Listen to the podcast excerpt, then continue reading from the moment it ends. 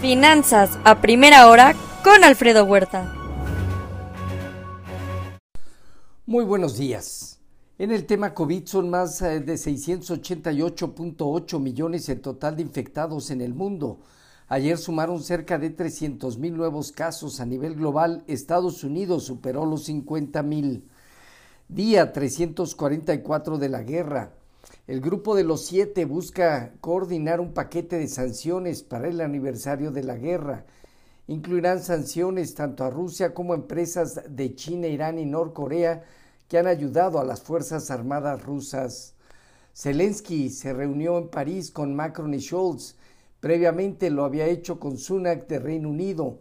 Pide más aviones de combate. Fuerzas rusas se acercan a Bakhmut. Finales eh, fiscales de 21 estados de Estados Unidos están pidiendo al presidente Joe Biden incluir a cárteles mexicanos como terroristas. México captó 35.292 millones de dólares de inversión extranjera directa en 2022, un aumento del 12% interanual. 48% corresponde a nuevas inversiones, 45% a reinversión de utilidades, y 7% a préstamos entre compañías. Destaca el sector de manufactura y los estados más beneficiados Ciudad de México, Nuevo León y Jalisco.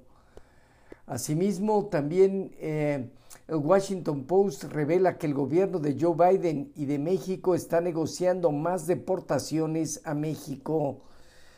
Los eh, mercados inician con sesgo positivo en bolsas, caída del dólar, aumento en materias primas, un bono a 10 años operando, bono del Tesoro operando por debajo de 360 en espera de muchos reportes corporativos. En México en unos minutos el dato de inflación y a mediodía la decisión de Banco de México. En Asia Pacífico, sesgo ligeramente positivo, alzas superiores al 1% China y Hong Kong, Japón con caída marginal. Mañana se conocerá la inflación en China al mes de enero, que podría subir o aumentar al 2.1% anual respecto de 1.8 con el que cerró el 2022. Las ventas de automóviles en China cayeron 38% en enero por el fin de subsidios. En Europa dominan movimientos positivos. La inflación en Alemania, en términos armonizados, alcanzó 9.2%, quinto mes a la baja. Credit Suisse advierte sobre pérdidas sustanciales en este 2023 tras fuerte salida de efectivo. Recorta, recortará beneficios del 50% para su personal y en 2022 cerró con pérdidas por 7.381 millones de euros equivalente. Así las bolsas presentan alzas mayores al 1%, Francia, Alemania, Italia, Ganancias entre 0.5 y 1% el IBEX de España y el Financial Times de Londres. En divisas, hoy, un índice dólar negativo 0.4%. El euro avanza medio punto porcentual 1.076 y la libra 0.6% arriba en 1.214.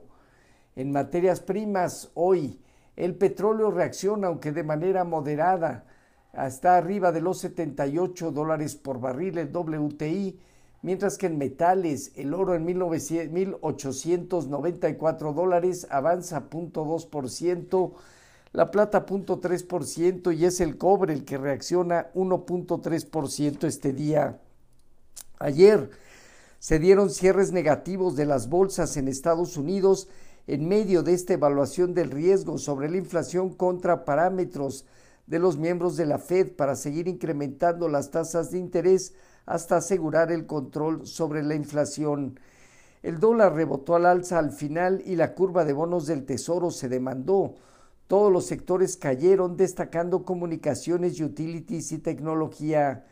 Ejecutivos de Pfizer, Novartis y Merck están buscando nuevos productos porque están llegando nuevos competidores de menor precio que podrían tomar parte de las ventas anuales. Disney trabaja en una reducción de costos por 5.500 millones de dólares e incluye una salida de personal. El Dow Jones parte de los 33.949 eh, unidades, tiene de aquí a los 34.600 zona de prueba, el Nasdaq en 11.910 unidades hacia los 12.250 puntos, 12.500 zona de prueba, y el Standard Poor's 4.117 unidades hacia los 4.200 puntos zona de prueba. El rendimiento del bono a 10 años disminuyó al 3.61%. Hoy el informativo opera entre 3.59 y 3.60 de 1 a 2 puntos base abajo. Respecto a nuestros eh, mercados, tipo de cambio finalizó en 18.93 a la venta depreciándose 0.3% vuelve a operar entre 19.10 y 18.75, zona superior e inferior de muy corto plazo. Fondeo diario, papel gubernamental y bancario arriba del 10,5%, latía 28 días en 10,86. La bolsa en México perdió 0.4%, se estableció en 53.125 unidades con una operatividad ligeramente abajo del promedio diario. El principal indicador consolida 52, 51 mil puntos, zona baja, 55 mil puntos, zona superior. La tasa riesgo país de México se incrementó a 252 puntos. De acuerdo a B por más, la utilidad de Arca Contal estará creciendo a un poco más del 30% al cuarto trimestre del año. Banjico realizó nuevamente una subasta extraordinaria de CETES y bondes F por un monto que rondó los 30 mil millones de pesos. Hoy, solicitudes por seguro de desempleo y emisión de bonos a cuatro semanas y 30 años en Estados Unidos. En México, en unos minutos, inflación general al mes de enero, estimada entre 7,80 y 7,90 al anual. La decisión de política monetaria de Banco de México más tarde, donde hay un pleno consenso de aumento de 25 puntos base. Los eh, futuros se mantienen desde 0.6 hasta 1.2%, alzas Dow Jones, Standard Poor's y Nasdaq en ese orden. Tipo de cambio cerca de 18.90 a la venta, 0.2% de apreciación. Así, finanzas a primera hora con lo más relevante hasta el momento.